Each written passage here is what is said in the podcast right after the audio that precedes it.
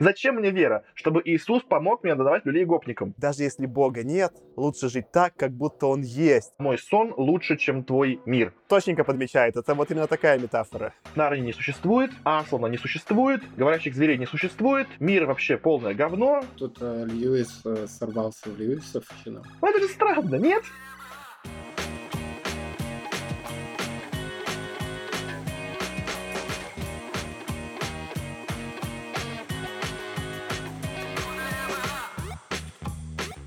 Всем привет! С вами снова «Худо не было» подкаст. Возможно, самый лучший подкаст про научную фантастику в русскоязычном интернете. С вами Артем. Саша. И Кирилл. Всем привет.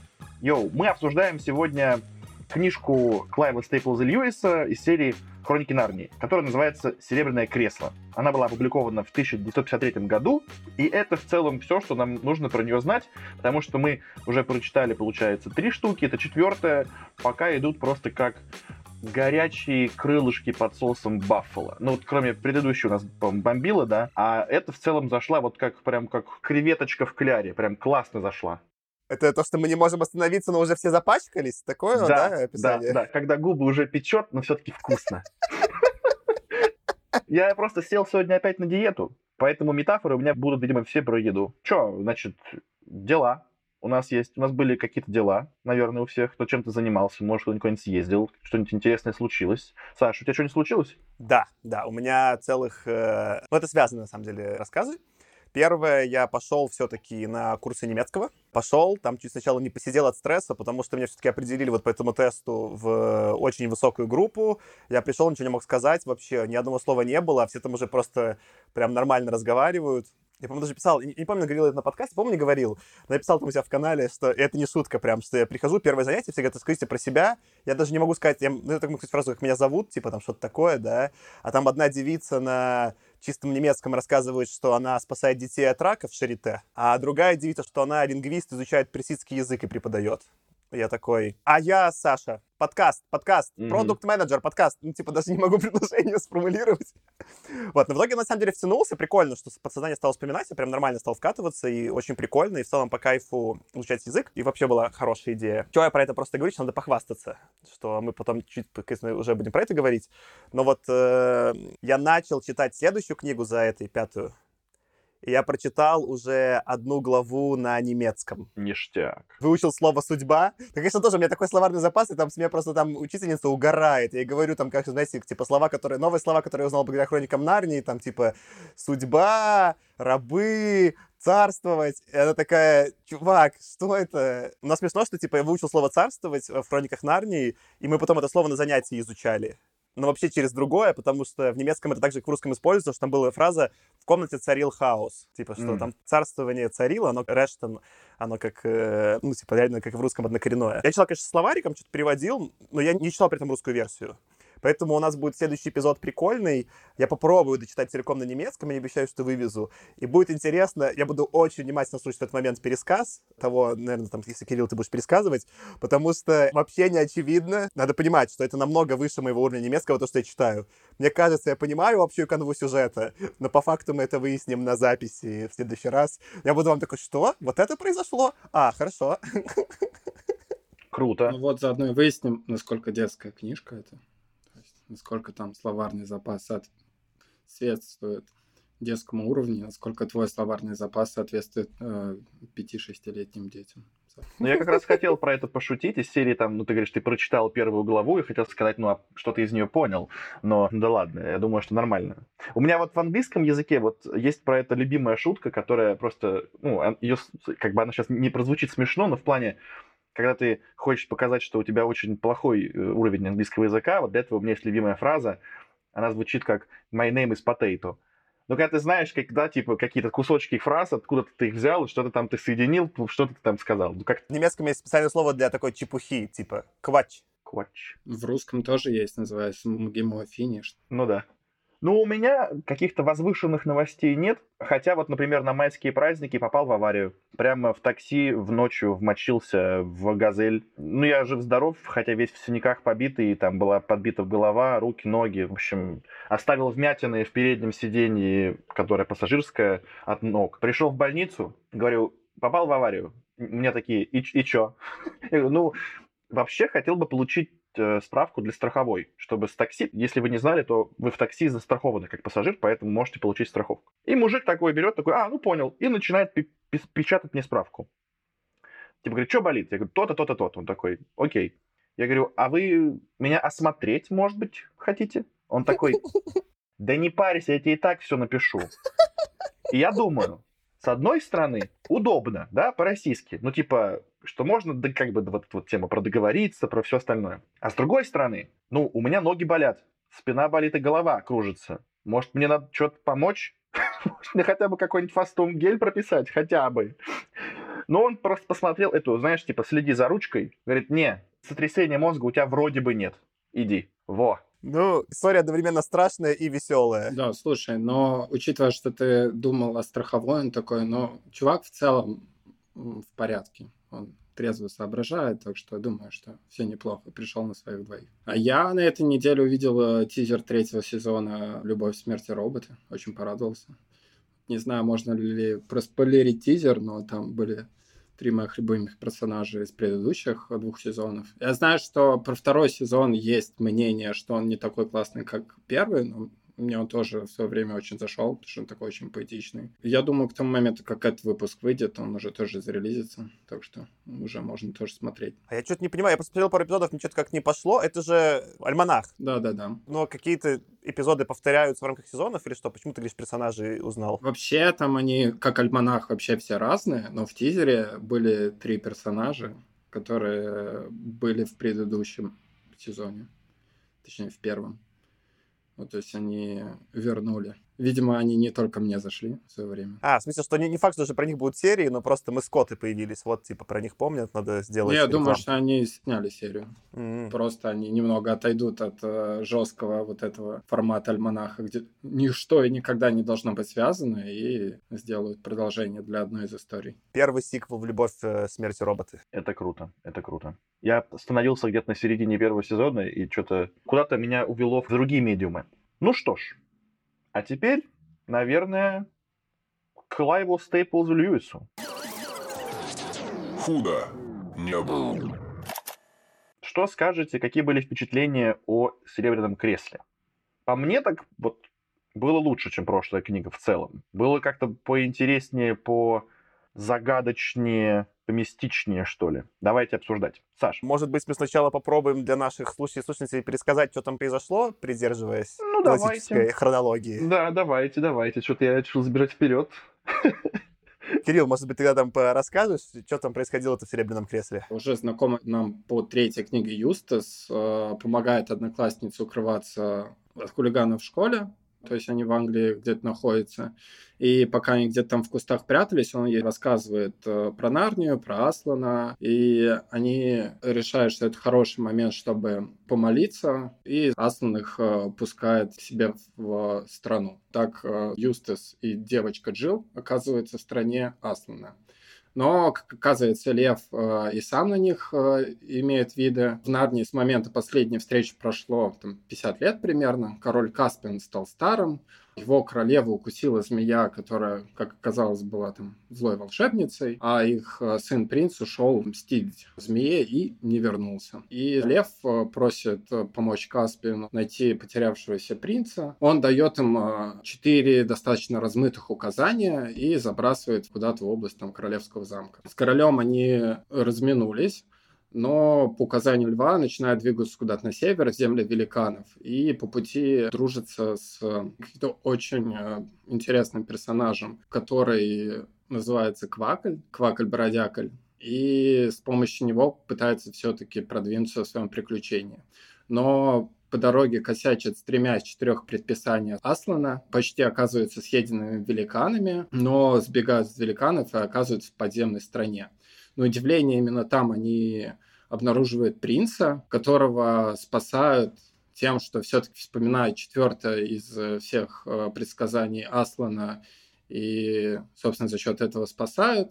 После этого убивают королеву-змею, одновременно освобождая весь подземный народ, после чего торжественно возвращают принца в Нарнию. К сожалению, возвращающийся в этот момент король дает дуба, но по дороге ребята возвращаются опять-таки через мир Аслана, и там видят, как э, он воскрешает короля Каспиена. После этого они уже окончательно все-таки возвращаются в Англию, в школу, где, обладая опытом приключений, дают отпор хулиганам и все у них хорошо. Ну, спасибо за эту великолепную попытку удачную пересказа. Перед тем, как мы идем, придем к твоему вопросу про то, как нам, чуть-чуть хочу... Мы просто несколько раз там упоминали какой-то там общий контекст или исторический. Если помните, я, во-первых, упоминал про трактовку самого Льюиса, что каждая книга значит, и там про другие книги было довольно глубоко, и какие-то аллюзии, в том числе на религиозные, там, или библейские мотивы. Но самое смешное, что в этом списке про вот эту серебряный стул, там просто The Silver Chair, The Continuing War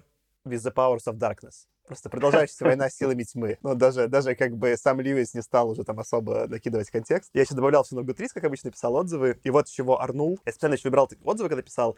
Выбирал э, все книжки из одной серии, чтобы обложки были из одного издания красивые чтобы у меня потом было все красиво задокументировано. Я посмотрел количество страниц. И забавно, что очень четенько держался по количеству страниц Льюис всю серию.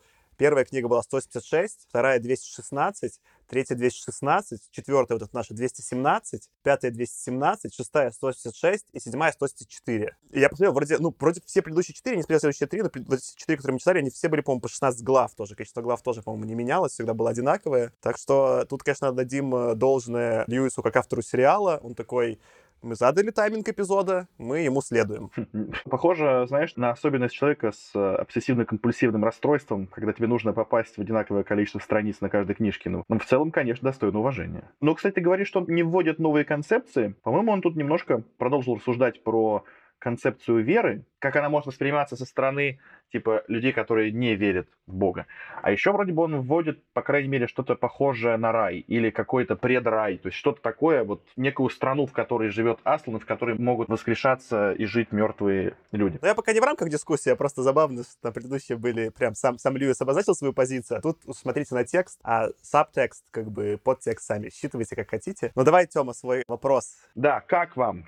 Как вам четвертая книжка? Можно я начну? Давай, Саш. Я впервые выдохнул. Это, конечно, пока самое лучшее из того, что мы прочитали. Я чуть позже раскрою, почему самое лучшее. Ну, в деталях. У нас есть одна хорошая такая загадка будет для наших э, слушателей чуть дальше мы подготовили. Но самое главное, что Эту книгу мне было не скучно читать, в отличие от всех предыдущих. В этой книге снова у меня была версия с иллюстрациями. Вот это, я забыл, как ее зовут, иллюстраторки, которая делала классические иллюстрации ко всем сериям книги. И здесь они объективно очень удачные. По сравнению, например, с предыдущей книгой про вот это вот э, водное путешествие, даже ее иллюстрации мне не понравились. Эта книга наиболее светски философская среди всех книг, которые мы прочитали so far.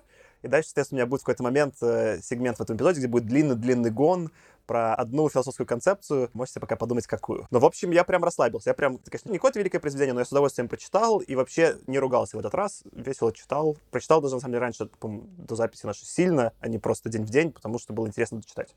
Как вам? Кирилл, поделишься? Для меня книга явно гораздо сильнее написана. И прежде всего потому, что вот это Лео Эксмахина, которым мы ругались в предыдущих частях, где постоянно что-то происходит и появляется Аслан и все волшебным образом фиксит, здесь этого по сути, не было. Причем это осознанный выбор, но по факту, по большей части, персонажи сами преодолевают э, те сложности, препятствия, которые перед ними возникают. Второй момент, что мне по языку гораздо больше зашло именно в том плане, что она какая-то гораздо более связанная, что ли, и более логично прописана. Это прям хорошо. То есть она читается прям как э, интересное произведение, они разваливаются по главам, как это, наверное, было в предыдущих частях, как мне ощущалось. Как тебе, Артем? Мне тоже понравилось больше. Я, знаете, сейчас вот подумал, что когда я читал, мне казалось, что какая-то очень хорошо экранизируемая книга. Ее прикольно было бы снять как фильм. А потом сейчас вот вы говорите, я думаю, нет, не как фильм. Я прям реально очень хорошо вижу эту книжку в виде мультика Хаяо Миядзаки. Вот именно в этом стиле. Мне кажется, вот прям идеально. Типа «Унесенный призраками» или «Ходячий замок». Вот прям было бы очень круто, мне кажется. Потому что сюжет как бы такой немножко все-таки... Есть в нем какая-то детскость, да, простота. Ну, типа, продолжает Льюис как бы в лоб нам сообщать многие свои идеи, что вот женщина-змея. Интересно, что же означает в библейской истории женщина и змея? Ой, не знаем, не знаем. Ну, в общем, где-то какие-то торчат все равно вот эти нитки, да? Он даже и не прячет их, все понятно. Теперь уже мне понятно, как взрослому человеку. В детстве я бы, наверное, все равно еще, может быть, бы не догнал когда я читал. И поэтому детскость стиля повествования у меня совпадает с некоторой вот этой детскостью рисовки Миядзаки, но там все равно есть глубокий классный смысл. Вот, я бы вот хотел бы коллабу, короче, Льюиса и Миядзаки. Жаль, что уже нельзя. Что с Миядзаки уже случилось? По-моему, можно был еще жив, даже какой-то собирался делать мультфильм. Не, ну прикольно было бы, если бы они прям сели, знаешь, и прям вместе. А, ты имеешь в виду прям настоящая коллаба Льюиса Ну и да. Миядзаки, в смысле, не по контенту? Ну да. Может, я, конечно, путаю, поправьте меня, слушайте, если что-то я путаю, что, по-моему, была какая-то новость, что Миядзаки как раз хочет вернуться и сделать какой-то еще один мультфильм, там уже свои там 80 лет, и что-то все обрадовались, потому что там последние, я так понимаю, один или два мультфильма студии Гибли технически были не мультфильмами Миядзаки уже, а там то ли его сына, то ли какого-то другого режиссера, и вот э, он хочет прям сам вернуться. Спасибо, что поделились. Я хочу продолжить то, что ты, Кирилл, сказал, ну, просто коротенько. Я не очень понял, действительно, в этой книжке лучший язык, есть часть, которую ты упомянул, Кирилл, отдельно про связность. Это верно. Это наверняка верно для любого перевода, не перевода. Но еще мне, возможно, перевод был просто лучше в этой части. Я не понимаю, потому что я впервые какие-то вон выписывал цитаты, которые как условно как маленькие афоризмы звучат. Там вот, например, выписал себе, как ни странно, чем больше ты хочешь спать, тем дольше не ложишься. Особенно если на твое счастье в комнате есть камин. Конец цитаты.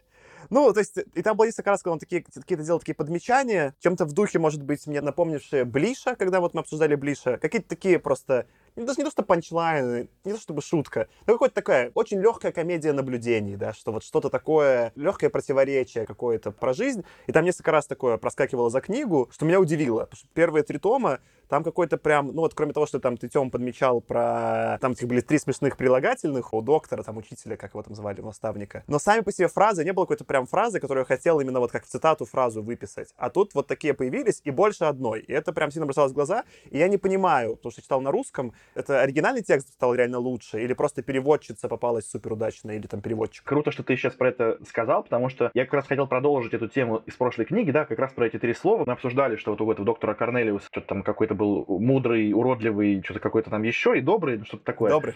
Да, и мы ржали, что это похоже немножко там, где-то мы там попробовали это свести на то, что похоже на какую-то аутичность немножко, а где-то это похоже просто на какой-то детский взгляд на вещи. И здесь я продолжил находить вот такие вот детскости. В том смысле, что как мир описывает ребенок, как ребенку хочет, чтобы выглядел мир, так можно сформулировать. Например, мне понравилось в этом смысле вот такое наблюдение ближе к концу, когда ребята вернулись в вот этот вот некий условный там рай, где живет Аслан, или откуда Юстас и Жил на дыхании Аслана улетали вот как бы в Нарнию, там была такая фраза. Впрочем, трудно было точно сказать. Мы уже знаем, что в стране Аслана у людей нет возраста. Но ведь и в нашем мире тоже совсем по-детски выглядят только самые глупые дети, а совсем по-взрослому только самые тупые взрослые. Тоже такой вроде прикольный афоризм подмечания, но в то же время это какой-то, в нем есть какая-то такая наивность немножко, но она интересная. Или, например, вот то, как видит э, мир ребенок, да, вот ребенок хулиган такой немножко, когда Аслан переместил Джил и Юстаса обратно в свой мир, и они там должны были надавать, значит, мечами обидчикам. Прибежала, значит, их воспитательница, увидела льва, позвонила в полицию, и дальше, в общем, они все исчезли, и, и вот описывает события Льюис. Значит, посреди всей этой суматохи Джилл и Юстас прокрались к себе и переоделись. Каспиан вернулся к себе, значит, лев исчез, и вот дальше такая фраза. Вместо льва, разрушенной стены и уголовников, прибывшая полиция обнаружила только директрису, которая вела себя как сумасшедшая. Ну, короче, он как будто такой, типа, как бы, знаете, как такой шкодливый ребенок, который напакостил и потом еще и смылся красиво.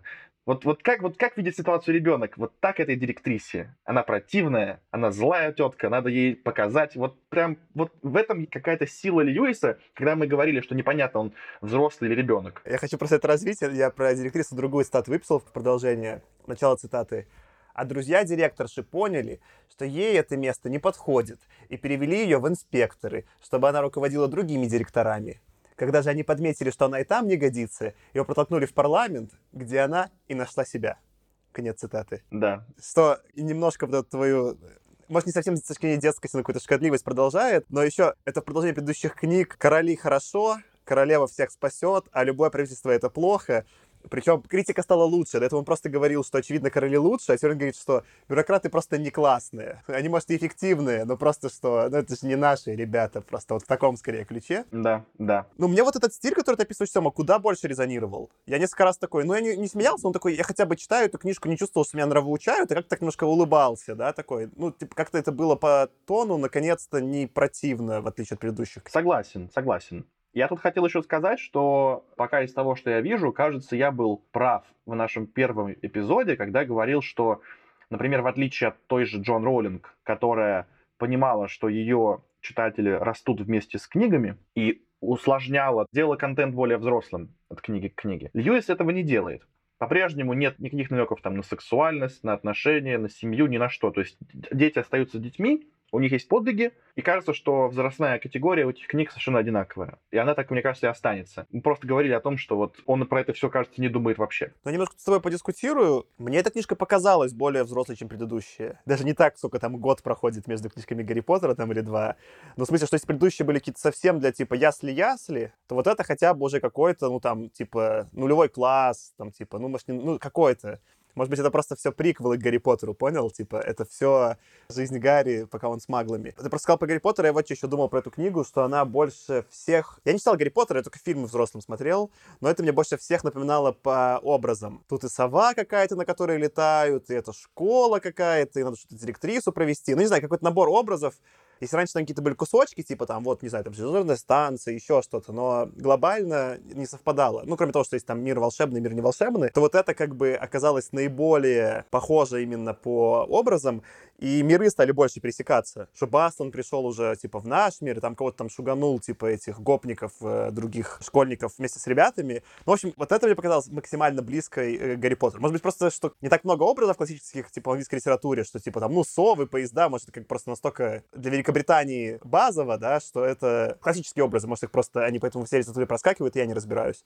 Но тут мне большое пересечение заметилось.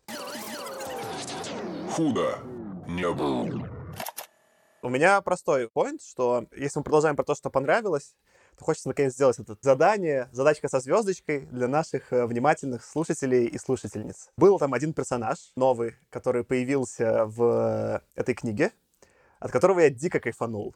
В смысле, э, отчасти, почему мне было так прикольно читать, что если раньше все персонажи были какие-то очень одинаковые даже по характеру, или никаким характером не обладали, или просто все были хорошие, то вот как ты подметил, Кирилл, четко, тут не было Лео Экс Макина, что уже улучшало, потому что героям приходилось самим что-то там справляться, как-то изменяться, расти, и вот эта часть уже делала повествование более для меня вовлеченным и прикольным. Но был еще один персонаж, ты тоже про него, Кирилл, упоминал, это Квакль-бродякль Хмур. Я когда вспоминал серию Нарнии, когда читал ребенком, я, естественно, помнил там, короче, Льва, вот этих всех ребят, но у меня было какое-то словосочетание, которое я даже не понимал. Я его придумал, или оно реально из Нарнии, или из другой серии. И вот, короче, у меня оно сложилось в этой части. Я сразу узнал этого персонажа, просто я его читал в другом переводе. В моем переводе он назывался Лягва Макроступ. То есть вот Квакль-бродякль это было Лягва Макроступ, тут он по имени Лужехмур, а в, моем переводе он был Зудень. И Зудень тоже прикольно. А вообще в оригинале это звучит как Marsh Wiggle. Марш — это, по-моему, болото, а Wiggle — это типа, ну вот как бы вот как бы болтыхаться, вихлять, да, вот что-то Ну, такое. бигл-бигл, понятно. Да, как, да, да. Как, как звучит, то и значит. Прикольно. Это ты сейчас, это ты сейчас песню Джейсона Дерула, что ли, и, и этого Снуп Дога, или кто там? Wiggle, wiggle, wiggle. Это ж ты сейчас рэп не процессировал буквально. Ну, возможно, из подсознания. Это мне так хотелось сказать, мне почему-то звучит хорошо в моей голове, но это, если это отсылка, то неосознанно. Она максимально не вяжется с, с тобой, Саша, эта песня. А что, мне нельзя Snoop Dogg слушать? Так вот, возвращаясь, типа, для меня Хмур прям сделал эту книгу. Я до этого, помните, рассказывал, предыдущую для меня спасал Рипичип, но Рипичип при этом, как это, он был позитивный персонаж. Бесячий, ну, бесячий в каком-то смысле сильно. Ну, это тебя он бесил, меня он скорее не бесил, но он не был развлекательным. Он был развлекательным только на фоне нудящих всех остальных, вот что. А этот персонаж прям, это вот то, что называется комедик релиф, да? Это прям был вот, ну, комедиант всей книги, ему доставались все лучшие шутки. Соответственно, для наших загадка, вот, надо правильно, пользуясь э, словарем наверняка Льюиса, это будет загадка в этом возрастном диапазоне. Давайте сейчас мы послушаем фрагмент диалога персонажей, а вы догадаетесь, кого я считаю прототипом идеальным или воплощением среди наших э, ведущих подкаста Хмура. До свидания, милый хмур. Сказала Джилл, подходя к постели Квакли. Прости, что я называла тебя занудой. И меня прости, Сказал Юстас. ты лучший на свете друг. Надеюсь, мы еще увидимся. Сказала Джилл. Навряд ли. Ответил Хмур. Я не очень-то рассчитываю скоро попасть в свой старый вигвам. А принц, он славный малый, но здоровье у него, наверное, совсем отощал под землей. то и люди свалятся. Хмур, Воскликнула Джилл. старый притворщик, вечно ты ноешь, как на похоронах, а сам, наверное, очень счастлив. Говоришь так, как будто всего на свете боишься, а на самом деле храбрый, как, как, как лев. Ну, мы не будем отгадку давать, правильно? Ну, типа, А, отгадка... э, По-моему, все должны были всех узнать, я думаю. Но для меня вот это, конечно, совпадение этого еще образа. И даже то, что мы этот образ в подкасте много раз обыгрывали, отмечая это в нашем соведущем. Мы в подкасте обсуждаем книги, а мы будем читать Хмура, который, по сути, мог бы быть легко одним из наших соведущих в подкасте. И вот этот еще мета-уровень для меня еще добавил долю веселья. Я такой, что же скажет Хмур? Скажет ли вот э, наш соведущий так же, как в этой ситуации Хмур? Такой читаю, ну да, примерно это бы он и сказал. Я такой, да, все, нормально. Хмур четко прописан, потому что Хмур ни разу не сказал такого, и мы, кстати, можем спросить у соведущего потом, наверное, в чатике, согласен ли он, если прочитает. Я ни разу не сказал такое, что, ну нет, такого бы, конечно, Хмур не сказал. И такой, да-да-да-да, логика верна. У тебя был мета-уровень про то, что уже хмур, да, у нас совпадает с кое с кем. А у меня был мета-уровень, что Льюис взял тему, которая меня заинтересовала в одной из прошлых книг, и дал мне про нее больше информации. Причем эта тема заинтересовала только меня, насколько я понимаю. Раскрой. В одном из прошлых эпизодов я отмечал, что меня удивило, что едят кентавры. Там было про сыр, какую-то зелень, яблоки и вино. Ну, что-то такое. И в Да, этом эта тема не отпустила Льюиса. и Его тема волнует она. Льюиса не отпустила. Льюис ее раскрыл. Правда, он сам себя немножко даже не дополнил, а как будто бы перечеркнул то, что он до этого написал. Но это стало круче. Он написал, что у кентавров два желудка. Человеческий и лошадиный. И оба, конечно, требуют еды. Каждый своей. Так что первым делом они едят кашу, почки, омлет с грудинкой, бутерброды с ветчиной и мармелад. Запивают все это пивом и кофе, а потом заботятся о своих лошадиных желудках. Часок с чем-то пасутся, заедают свежую травку пареными отрубями и овсом, а под конец получают пакет сахара. Нормально. Нет, слушай, идея про то, что у кентавра должно быть два желудка, она прям вообще гениальная. Потому что действительно же есть вопрос, какой должен быть, и это решает. А второй, я сразу вспоминаю историю, как э, в Швеции лоси поели яблок осенью, но они уже были опавшие, немного забродившие, и потом пьяные ходили, пугали горожан. Я также подумал, что если кентавр накидается, то это такая пьяная лошадь, которая бузит. Смешно было бы, если бы в тот день, э, это в Швеции, да, их отправили бы в вытрезвитель. Это было бы в Канаде, что канадцы, добрые люди, еще и взяли там этих пьяных лошадей, отправили в отрезвитель и, и еще и, не знаю что, еще там И Тридо пришел с ними фоткаться. Такой пришел, типа, и селфач в Инстаграм запостил с э, гражданами Канады. Я вот что думал. Я, короче, тоже это обратил внимание. Я, я не вспомнил, что он поговорил про кентавров, пока ты сейчас не сказал. Но меня с этого момента рубануло единственного в книге. Потому что я такое сначала подумал, о, смешно, как ты говоришь, Кирилл, действительно, у них два желудка. А потом, типа, они пасутся. И я никак не могу в анатомии кентавра представить... Ну, то есть, рот-то у него один. Даже если бы я... Я вот, например, не кентавр, да, я могу, не знаю, на четвереньки встать, начать жрать траву. Это моим ртом будет очень неудобно делать, он для этого не предназначен. Это раз. Но если я кентавр, как я вообще согнусь, чтобы... У него же не как у лошади шея. Как, как вообще кентавру наклониться, чтобы пастись и жрать траву? Я не мог это визуализировать. Ну, можно кустики объедать с деревцами небольшими. Меня в этом всем только почему-то беспокоит, что получается, что два желудка у них соединены, да, и как бы они, получается, последовательное соединение. То есть это какая-то, получается, ну, некоторая аллюзия на человеческую многоножку. И это меня расстроило. Почему последовательность? Они могут осознанно переключаться. То есть, грубо говоря, ты можешь носом и ртом дышать же. Ну, хорошо. Мне кажется, знаешь, ты слишком далеко в своих выводах просто зашел. Я думаю, эта сцена показывает нам про Льюиса ответ на самый важный вопрос. Когда у тебя разные блюда за столом, ты сначала ешь вкусные, оставляешь невкусные на потом, или наоборот начинаешь невкусных, оставляешь сладенькие на потом. Они явно поступают таким образом. Сначала все вкусненькое, там с мармеладом, бутербродики, то все, а потом уже массу. Это справедливо, кстати, и с алкоголем. Когда у тебя есть бутылка дорогого вина и бутылка дешевого вина, нужно начать с дорогого, насладиться вкусом, а потом уже будет пофигу, что пить. Ну вот. С порядком для кентавра все понятно. Это как в супермаркете спрашивать, если два человека, у которого пять покупок и тележка, кто кого должен пропускать. Ну, тот, кто быстрее, должен идти вперед. Ну, очевидно же. Ну, мне нравятся обе ваши метафоры. Надеюсь, что Льюис в какой-то следующей книге раскроет и эти карты, да, и скажет, ну, типа, как желудки соединены в кен- внутри кентавра. Это параллельное соединение или последовательное? Блин, ну это прям, это был бы прям панч. Если кентавры еще раз вернутся и что-то про них будет дополнительно про их питание заявлено, Тёма, я не знаю, с меня, я тебе что-то, я тебе бутылку вина отправлю. Ну, в смысле, ну, потому что это, это слишком круто.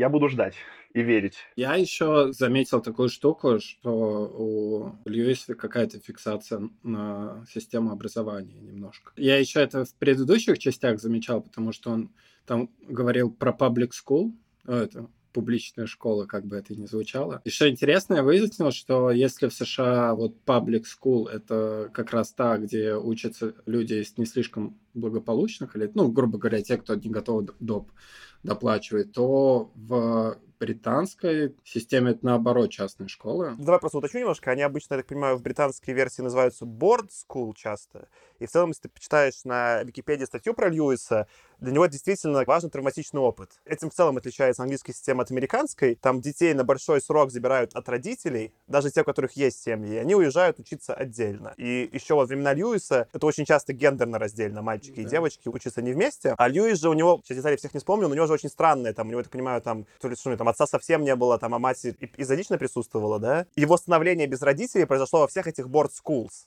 Это очень четко ты, Кирилл, подметил, что у него прям травма про это. Прям травма, и он к ней возвращается не в таком угаре, как Роулинг в Гарри Поттере, где школа — это что-то, где веселое происходит. Там все время школа — это прям ну, типа, гопники, булис, да, там, ну, типа, только не директора, там ничего хорошего не происходит. Да, и ты упомянул, что это его частный опыт. И интересно, что в одном из источников еще, в частности, упоминал, что вот этот образ стеночки, за которым есть какое-то поле там с вереском и так далее, в которое хочется сбежать от хулиганов это реальный образ из одной его школ, где была, собственно, такая стенка с постоянно закрытой дверцей. Это какая-то такая мифологема, которая с ним прожила, и он прям представлял, что он там встретит э, друзей и волшебный новый мир. И интересно, какой он ее перенес. А второй интересный момент, что ну, ты говоришь, что у него травмы, он все это не очень любит, но он при этом немножко со стамгольским синдромом, потому что как раз э, вот эту прогрессивную школу он тоже еще сильнее ругает говорит, вот, они не понимают, что вот это традиционно. И он здесь как это Хайнлайн, что лучше лишний раз ребенку втащить, чем не втащить. И это такое немножко в разные стороны его в этом смысле тянет что и так плохо, и так не идеально. Но я хочу вернуться к мысли о том, что это детская книжка, которая должна мне чему-то научить. Если мы говорим о том, что эта книжка, предположим, должна вести как бы к вере ребенка, то не странно ли это ход говорить, что с тобой в мир придет Иисус и поможет тебе надавать люлей гопникам, который скажет, ну ты просто острием не бей, ты плашмя их бей. Так можно. Просто не убивай, пожалуйста, их. Ну это же странно, нет? Типа, зачем мне вера? Чтобы Иисус помог мне надавать люлей гопникам. Чтобы ты верил, что у тебя старший брат боксер, в общем-то даже если у тебя его нет, он может быть вымышлен. Кирилл точненько подмечает, это вот именно такая метафора. Про веру это интересно, потому что вот вы предыдущие эпизоды говорили, что там символы, а мне там ну, не особо виделось. Да, там в первой книге эпизод был, где он принес себя в жертву и воскрес, и это прям, ну, такая, торчат уши очень сильно, но при этом это как-то все было эпизодически, то есть, грубо говоря, ты выкини из сюжета эти штуки, и там, в принципе, не то, чтобы глобально все поменяется, так вот, по сюжету. А здесь, на мой взгляд, наоборот, вся арка, по сути, построена на том, что у тебя есть какие-то вот предписания от э, Всевышнего существа, и вот если ты их соблюдаешь, то все идет нормально. Как ты начинаешь отклоняться от них, то все идет плохенько, но, в принципе, если ты в последний момент вновь о них вспомнишь и поверишь в них, и как бы закрытыми глазами шагнешь навстречу тому, что тебе говорили делать, то ты как бы спасешь, причем не только себя, но еще и много кого вокруг. И в этом смысле конечно, по мне так гораздо более религиозная. Но меня она при этом из-за этого же намного меньше раздражала, потому что это не просто голый символизм, что вот смотрите, какие есть символы в христианстве, а что есть арка. Она логичная. Дальше можно там дискутировать, согласен я с такой идеологией или не согласен, но эта идеология куда более стройно представлена в предыдущих книгах. Она имеет место быть. Я даже еще в каком-то месте прям... Знаешь, меня где было место, где я такой прям, чего? Поправьте меня, по-моему, не ошибаюсь, что в какой-то момент кто-то там из героев говорит, что условно, я передам своими словами, что даже если Бога нет, лучше жить так, как будто Он есть. Я такой, что ты Питерсон цитируешь? Откуда Питерсон там появился? Ну, типа, я такой, что? Вот, я сейчас просто яростно машу рукой, потому что я как раз это хотел вкинуть в разговор про то, что заступил Кирилл. Была сцена, когда ребята и Лужехмур попали, значит, к этой зеленой королеве. Та была в каком-то, значит, в отъезде, в командировке она была, вернулась из командировки, и ребята, как дурачки, решили ее убедить в том, что их нужно отпустить. И та начала играть там на каком-то своем музыкальном инструменте и пытаться их усыпить. И начала им говорить там, типа, вот, до Нарнии нет. Что такое солнце? Солнце — это какая-то лампочка, которую вы придумали. А что такое Нарния? Нарния не существует. И ребята такие, да, Нарния не существует. Все, они были колдованы. И Лужи Хмур задвинул очень крутую мысль. Он говорит, хорошо, ладно, ты говоришь, Нарния не существует, Аслана не существует, там, не знаю, говорящих зверей не существует, мир вообще полное говно, только есть подземный мир. Ладно, может быть, ты права, но в таком мире я жить не хочу, я хочу жить в том мире, в который... Вот ты говоришь, что это, мой мир — это сон. Хорошо, тогда мой сон лучше, чем твой мир. И это, как мне кажется, крутая мысль. Потому что это, знаете, мне какая ассоциация пришла в голову? Грубо говоря, вот есть у тебя заповеди, которые просто тебе говорят, не делай этого, не делай этого и не делай этого. И это похоже, знаете, на что? Когда ты, например, на диету садишься, хочешь похудеть, и тебе говорят, сахар не ешь, углеводов поменьше ешь, бургеры точно не ешь, газировку точно не пей, белый хлеб точно не ешь, ну там какой-то хлеб точно не ешь. У тебя просто запреты. И как бы насколько я понимаю, это тоже работает, но как в большом смысле это более проигрышная стратегия, вообще запреты более проигрышная стратегия, чем смена точки зрения. Если ты начнешь думать не про то, что тебе нельзя есть сахар, например, или ты начнешь думать не про то, что ты хочешь просто сбросить вес, а про то, что ты хочешь изменить свой стиль жизни. Да? Ты не просто не ешь сахар, а ты хочешь, допустим, быстрее бегать, не знаю, там, ты хочешь лучше выглядеть, ты хочешь быть в целом здоровее и прожить дольше, то это уже не запреты становятся, а как бы ты понимаешь, зачем это все происходит, в чем суть. И здесь то же самое. Окей, ты, допустим, не знаешь, там, ты не знаешь, есть ли Бог или нет. Ты не знаешь, вот это все, в это нужно верить или не нужно. Ты не, можешь этого проверить. Но у тебя есть, с одной стороны, запрет, а с другой стороны, у тебя просто есть верование в то, что такой мир лучше был бы, потому что у него такие-то ценности, которые круче, чем если бы их не было. И кажется, что вот эта точка зрения про то, что мир был бы лучше, если бы это работало так, он гораздо более жизнеспособен, чем мир, где просто говорят, вот это не делай, вот это не делай, это тоже не делай. Поэтому мне мысль показалась очень крутой. Но и туда же, это же как раз против того, что знание не равно опыт. То есть ты можешь что-то знать, но это не то же самое, что прожить. И здесь, э, с другой стороны, тоже накидывалось про это, потому что когда вначале он сказал, четыре предписания. Запомнила? Она такая, конечно, я запомнила, я же не глупая. А потом, когда оказывается ситуация, в которой это условно знание нужно применять, оказывается, что ты там все забыл. Ты в этой ситуации даже не понимаешь, что это знание вот в этой точке должно сработать, и только как бы пережив, ты такой, а, так вот оно о чем было. Именно. И я как раз-таки вот, ну, развиваю ваши обе мысли. Соседняя стата с этим связанная, тоже вот, ну, в рамках вот этого общего его концепта, который он развивает. Начало цитаты. А урок из этого, ваше высочество, можно вывести такой, сказал самый старый гном. Ведьмы всегда хотят одного и того же, но в каждом столетии действуют иначе. Конец цитаты.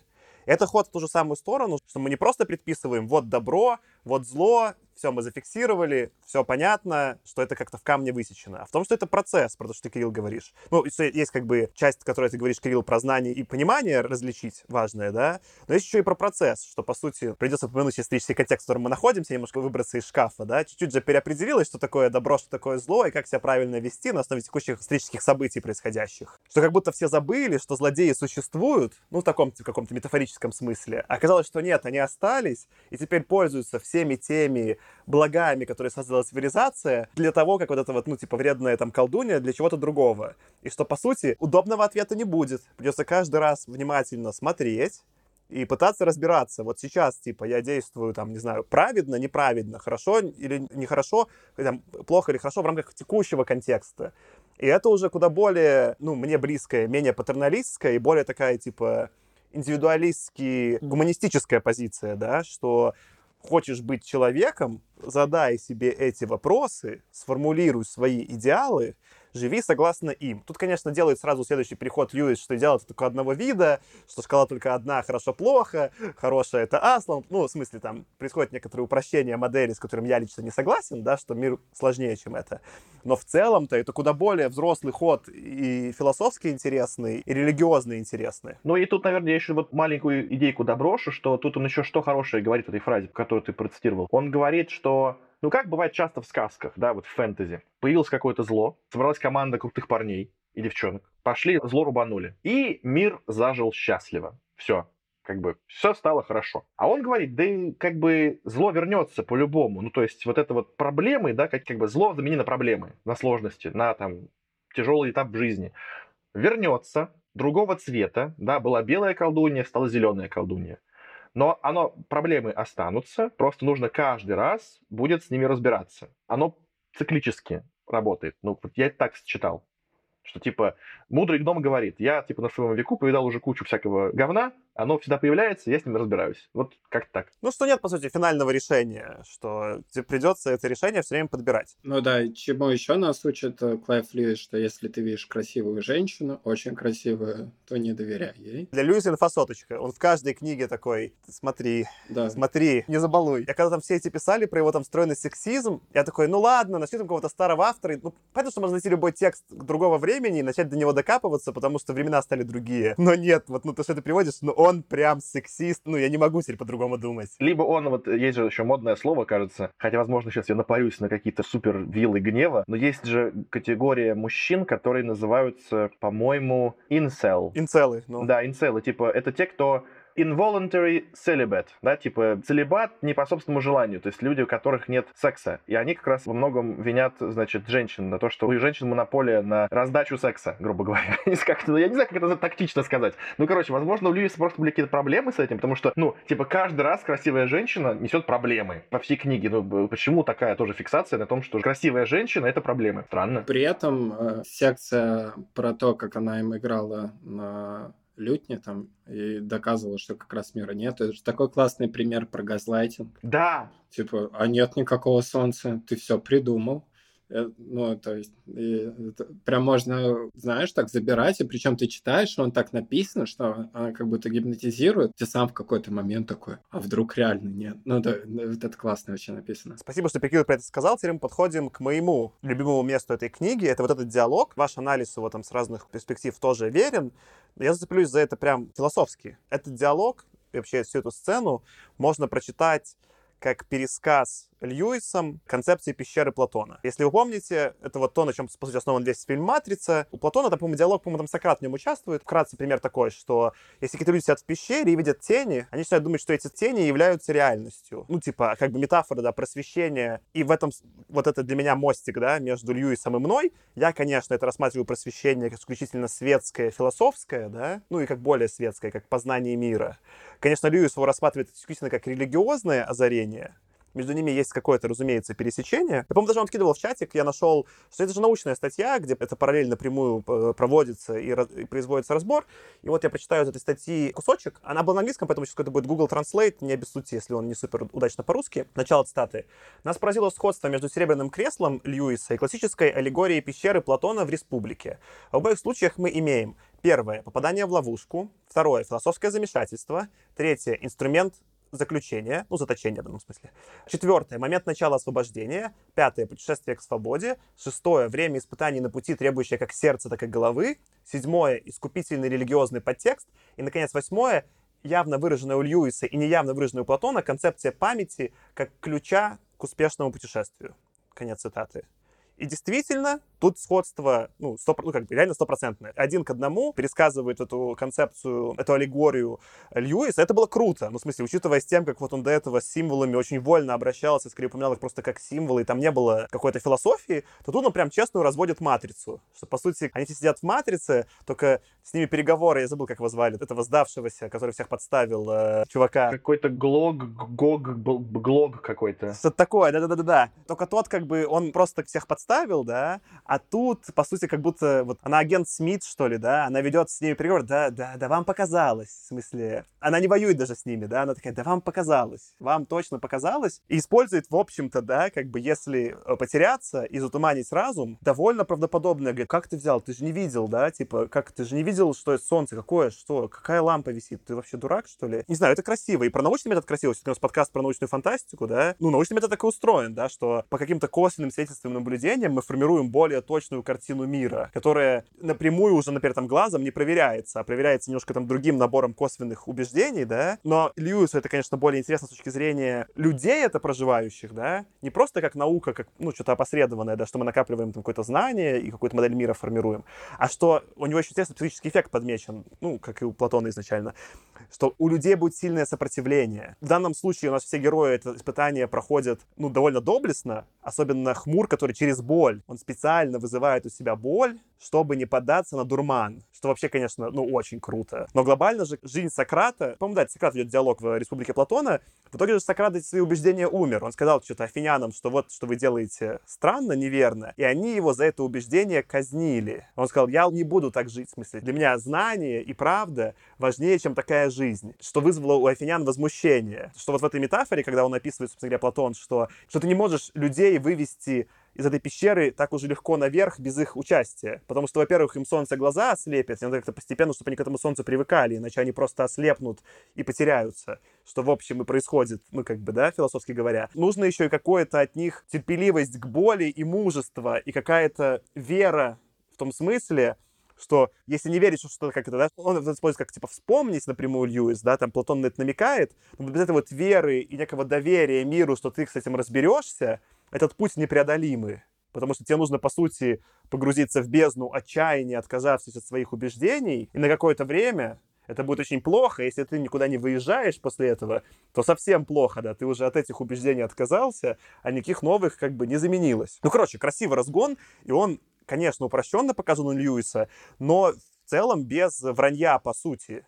Вот это меня удивило, особенно по сравнению с предыдущими книгами, где он прям, ну, очень вольно все интерпретировал и очень приблизительно. Тут прям, ну, справедливый, честный диалог, довольно передающий эту идею. Короче, респект. Даже не знаю, что добавить. Прямо пфф, глыбу такую вывалил. Совсем согласен полностью. Ну да. Ну, собственно, поэтому эта книжка сильнее, потому что он как будто посидел, подумал и такой, ну, я, в принципе, какие-то вот первые уровни снял в предыдущих книжках, а сейчас такой попробую сделать все получше. Худо не было. Двигаемся дальше. Они там очень расстраивались, когда обнаружили, что оленина, которую они едят, это от разговаривающейся олени было. В этом плане, кстати, есть одна история, которую я люблю, что где-то в высокогорье Гималаев, где там буддийские монастыри, там с определенного уровня по высоте уже нельзя выращивать растения, просто там не растут особо, но можно заниматься животноводством, потому что у тебя там условно козел бродит по склону, щипает травку и в целом как-то выживает, да. И там есть два лагеря, которые говорят, что лучше условно разводить, э, скажем, козлов, потому что они большие, ты съел одного там на всех, да, и нормально. А другие говорят, что лучше разводить куриц, потому что ты их убьешь, конечно, больше, но они более тупые, поэтому как бы лучше и там два лагеря, которые такие, ну нет, вы не правы. Да, тут не очень понятно, в каких баллах оценить э, ум козы или козла и курицы. И вообще нужно ли это оценивать? Ну, это вообще какой-то отдельный разговор, по-моему. Ну, нужно. В смысле, конечно, нужно с точки зрения буддизма, потому что у тебя же есть постулат, что ты пытаешься для всего живого уменьшить страдания. Ну, в идеале совсем, но совсем не получается, и ты пытаешься страдания минимизировать. И дальше ты делаешь допущение, ну, по крайней мере, в нашем светском обществе, что страдания для более интеллектуально сложно сочиненного выше ну, в смысле, это, это конечно, какой-то вид шовинизма, но ну, такая шкала, иерархия присутствует. И, конечно, твоя жалость, не знаю, к съеденной морковке, у которой вообще нет, да, нервной системы, твоя жалость к какому-то там, не знаю, условно, не знаю, лягушке, да, там как какими там едят э, французы, да, то есть реципирование, конечно, ужасное, но какие-нибудь лягушки, да, или твоя жалость там уже к корове, ну, если ты прямо возле нее постоишь, она разного ну, прям интуитивно мной ощущается, что ты страдания для все более сложного существа, они все выше. Может быть, моя эмпатия так работает, может быть, я просто эмпатирую лучше интеллектуальным существам, а цветочкам меньше эмпатирую. Но, кстати, теперь после истории про Квакля-бродякля к лягушкам тоже отношение может поменяться. Я сейчас подумал, да, что, конечно, этот сейчас мой гон с лягушкой не сработал. В мире Льюиса наоборот. Такой вопрос. Я заметил какие-то сильные параллели. Ну, понятно, что типа с Толкиным в целом, там про с море и вот этот, ну, со всеми пещерами, но более глобально с путешествием путешествием к центру Земли. Как будто есть ощущение, что вот эта параллель с Жюль Верном здесь даже как будто бы и не случайное совпадение что вот как куда-то они там все движутся к этому, ну, долго-долго движутся внутрь, потом выбираются наружу, что какая-то преемственность здесь имеется. Что-то заметили такое, или это просто домыслы мои? Ну, я читал когда-то давно «Путешествие к центру Земли». Короче, нет, я там, честно говоря, не заметил никаких сходств. Даже вот сейчас пытаюсь вспомнить, что там происходило. Ну да, путешествие, ну, ну, да, ну да. Просто это, мне кажется, похожий сценарий, но он совершенно про другое здесь туда должны были гномы отправиться в свой там какой-то этот э, родной мир, там какие-то саламандры из огня с ними разговаривали, и как бы кажется, что это просто, знаешь, ну вот похожесть именно сеттинга, да, что это находится под землей, и, вот, и кто-то там живет глубоко внутри. Но на этом, кажется, все. Слушай, мне кажется, что тут э, Льюис э, сорвался в Льюисовщину потому что изначально у него был классный разгон, потому что это в целом, знаешь, такой какой-то популярный миф вообще как раз, да, то, что и про Каиду путешествие подземное царство через, э, где через лето должен переплыть, и в целом какое-то такое получистилище в христианском смысле, вот это все подземелье, да, и он его вот так вот выстраивает, очень мрачное такое, знаешь, вот. А потом он такой думает, а, а у нас еще будут веселые гномы, которые будут пускать салюты, когда их освободят, прыгать и рассказывать про сок из алмазов. То есть он просто такой, потому что, блин, у меня есть классный образ, и я его хочу сюда вставить, и я автор, он здесь будет. То есть там как бы он немножко разрывает, потому что он так как бы ты делишь... Изначально же был вот мир Аслана, который сверху, который рай, да, есть вот мир людей, и есть вот это подземное то ли чистилище, то ли что-то непонятное, и, и вот оно так понятно, все простроено и так далее. А потом такой, опа, и гномы прыгают в лаву и спускаются на потоках воздуха просто потому, что это круто. У меня вообще вот эта вся сцена с гномами и подземельем, у меня был какой-то странный фьюжн двух других мультиков. Первый — это «Тайная жизнь домашних животных». Я представил себе, что все вот эти существа, которые там оказались, они на самом деле до этого жили в надземье, ну, в смысле, просто в Нарнии. Вот они все провалились случайно в эти ямы, и у них теперь там подполье. И они там нормально жили, пока не пришла какая-то эта зеленая королева, которая их заколдовала. А зеленая королева, это получается этот вот безумный кролик из тайной жизни домашних животных. Но дальше, когда появились гномы, я уже ничего не мог с собой поделать. Гномов я представлял себе только из э, мультсериала... Gravity Falls, нет? Gravity Falls, естественно, да. Шмэбиулок только эти гномы, которые прыгали в расщелину, в лаву, просто тупые. Ну, в смысле, Шемебдилок там такой был. И, я прям очень угорал с этой сцены, как я ее себе представлял. Кто, кто не смотрел Gravity Falls, обязательно посмотрите. Топовый мультик. Да. Слушай, а тут еще другую тему, отчасти связанную с этим, про то, как э, Льюис еще пишет такой не слишком проработанный детектив. Мне подруга, сценаристка, рассказывала, как пишутся детективы, ну, вообще в целом, что ты просто каждый момент делаешь сложные линии, при этом те по ходу надо спрятать персонажа, то есть ты даешь намеки, но очень аккуратно, чтобы чувак дочитал, узнал, что убийца садовник, а там во второй главе уже было понятно, если ты был очень внимателен, да. И Льюис, мне кажется, он то ли специально, то ли, ну, так, просто не слишком заморачиваясь, оба этих пункта немного продолбал, потому что там, ну, как бы про все вещи, что они вот встретили какую-то женщину с черным рыцарем, где там сразу понятно, что это, собственно, ну, типа принц. И, ну, какие-то такие штуки про то, что их великаны будут to serve the man, служить людям или сервировать людей, вот это все. Соответственно, ну, не слишком это запрятано. А второе, про ложные линии, про вот этих всех спящих огромных людей, которые там не людей, животных, мышей, которые должны проснуться в случае конца света, и нам сетапят, и потом про них забывают тоже вообще. Такие, ну, не было ничего, они там где-то есть, скорее всего, утонут. Кстати, вот это хороший момент, интересный, про вот этих животных, которые спят, и про отца время, Вы что-нибудь поняли? Так это все к чему? Пока ни к чему, да? Ну, мне кажется, он хотел что-то написать, а потом такой, ну, что-то не получилось. Ну ладно, потому что я подумал, что... У меня 217 страница, Артем, я не могу.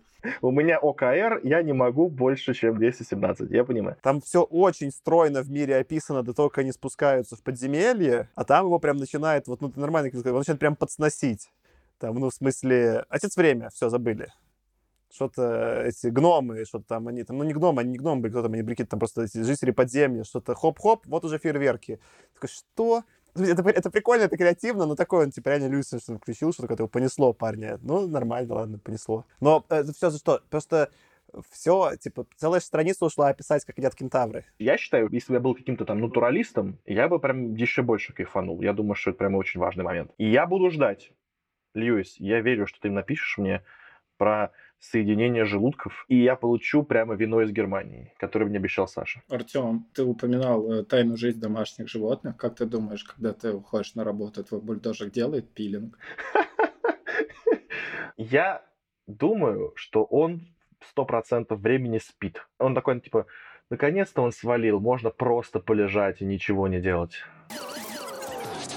Худо не было. Слушайте, ну мне кажется, мы довольно-таки много обсудили, и примерно все, что мы хотели, кажется. Я точно все обсудил. Завершающие мысли, как положено.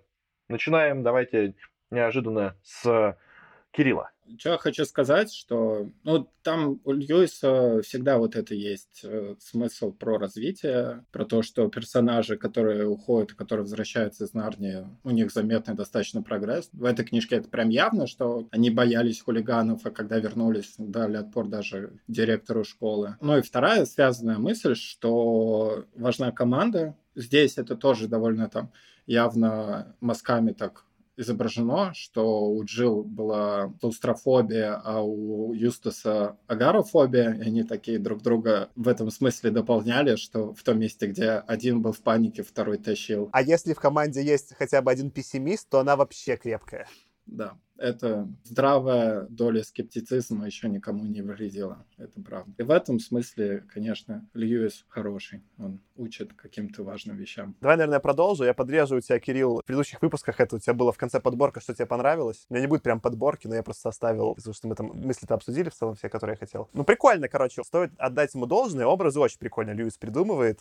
И образ, который меня вообще дико порадовал. Почему-то я дико кайфанул. Там была еще картинка, это в целом описание, когда они идут по этой горе, а великаны что-то там бросаются камнями, их не замечают, что-то там такие просто такие ленивые присели к этой горе, как будто это скамеечка. Не знаю, почему мне эта сцена так доставила. Она вообще там ни к чему, но я как-то вот, это прям, это прям какой-то такой сюр, как в Adventure Time могла была быть такая лучшая сцена на минуту в каком-нибудь эпизоде, такой просто какой-то кайф. И я такой, Льюис, хорош, вообще, то, что надо. Все это в голову пришло непонятно, конечно, ой ты мой Льюис, но хорош, хорош. Ну да, такое бесконечное ТВ где они такие переключают, и там великаны камнями бросаются просто. Да, да, да. Реали Slow TV. Я в заключение скажу, что, наверное, Саш, я с тобой все-таки согласен в том, что некоторое взросление здесь происходит. Я его попытаюсь сейчас объяснить через одну из теорий обучения, которая, ну, я как HR занимаюсь обучением. Есть очень простая концепция операционного обучения, то есть обучение каким-то операционным процессом. Типа, как делать что-то. Там, не знаю, условно говоря, ты работаешь на заводе, вот как тебе научиться делать свою функцию. Не типа там всякие там, как коммуницировать или там, как управлять, а просто вот мне нужно закрутить этот болт. Она просто из трех шагов состоит, эта концепция. Ты сначала рассказываешь, как это сделать, потом показываешь, как это сделать, а третий шаг это ты смотришь, как этот человек делает это сам, даешь обратную связь. И, собственно, здесь как бы как раз вот получается про это. То есть тут развитие и рост не с точки зрения может быть, персонажей как таковых, там, да, что они взрослеют, а рост здесь скорее направлен на читателя, как ему, этому читателю, а он у меня, напомним, очень молодой еще читатель, взаимодействовать с миром. Что типа в первой части Аслан что-то там рассказывает про то, как устроен этот мир. Во второй части, ну и в целом все три книги, он просто приходит и помогает, когда он нужен. То есть говорит, сейчас я разберусь. Вот так это делается. В четвертой части он говорит, вот тебе как бы короткая инструкция, хрен поймешь на самом деле, что ты будешь с ней делать, потому что это будет где-то в будущем. Но я не приду, делай сам. И только потом я приду и скажу, ну, конечно, продолбали инструкции, но в целом вы достигли цели, поэтому ладно, так и быть, отправлю вас в ваш мир и даже помогу разобраться с гопниками. Поэтому мне будет даже интересно, что он будет делать дальше, я имею в виду Льюис, потому что дальше уже, ну, как бы будет какое-то взросление следующее, или все, вот он теперь показал, что разбирайтесь сами с проблемами, и все. Вот. Я по-прежнему хочу сказать, что я втянулся еще больше, мне очень нравится, и Лягва Макроступ, Зудень, или как он там, Хмур. Квакль-бродякль, Лужа Хмур, это топ. Хочу быть кваклем-бродяклем, когда вырасту. Да. Спасибо всем, что слушали нас. Это был «Худо не было» подкаст и его бессменный ведущий Артем. Саша. И Кирилл. Пока-пока. Всем пока. Йоу. Чус. Худо